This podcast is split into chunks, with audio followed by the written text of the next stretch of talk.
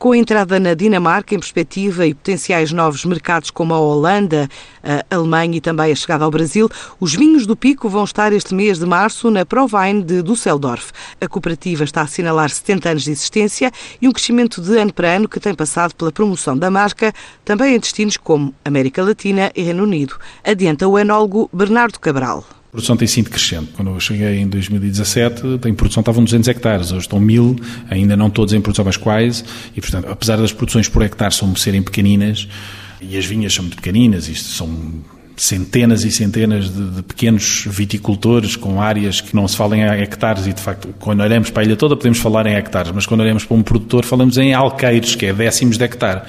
Só que são muitos e cada um está a aumentar um bocadinho e ao aumentar nós temos que conquistar o mundo. E acho que é importante também ir vir para fora. Nós vamos estar agora na, na Provine, em Düsseldorf, que é uma feira, a feira mais importante do mundo de trading, né? e vamos lá estar com força. A, a cooperativa Pico Wines vai, vai estar eh, com um stand. E porquê é que vamos lá estar? Porque queremos dar ao mundo a conhecer os nossos vinhos e queremos conquistar mais e mais mercados. Uh, temos eh, já muitas reuniões marcadas, temos quase certo começar a vender já para a Dinamarca Dinamarca, vamos fechar lá o negócio. Temos, temos uh, países como a Holanda, a Alemanha, terá sempre que ser para mercados muito maturos. Canadá, um bocadinho norte da Europa, não é?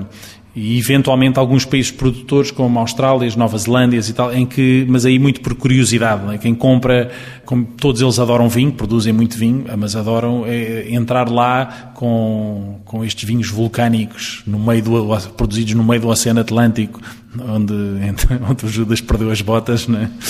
mas eh, de uma forma absolutamente inacreditável. Quem é que não quer experimentar pelo menos uma vez na vida, não é? Portanto, eu acho que há, há, essa oportunidade, mesmo em países produtores, de conseguirmos ir lá e entrar. Eu vou agora para a Argentina e para o Chile.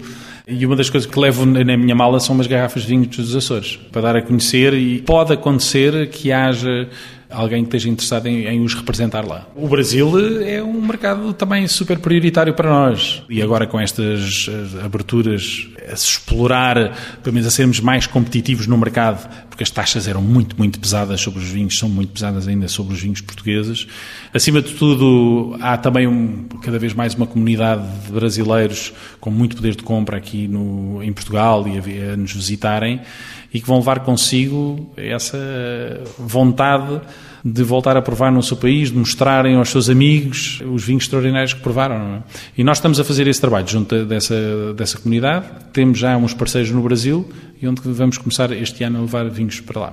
Nós, nós temos metas muito ambiciosas. Uh, deste ano uh, queremos nos aproximar dos 2 milhões de euros de faturação e depois para o ano the sky is the limit. Os vinhos do Pico esperam faturar este ano 2 milhões de euros e querem continuar a crescer a dois dígitos nos próximos anos.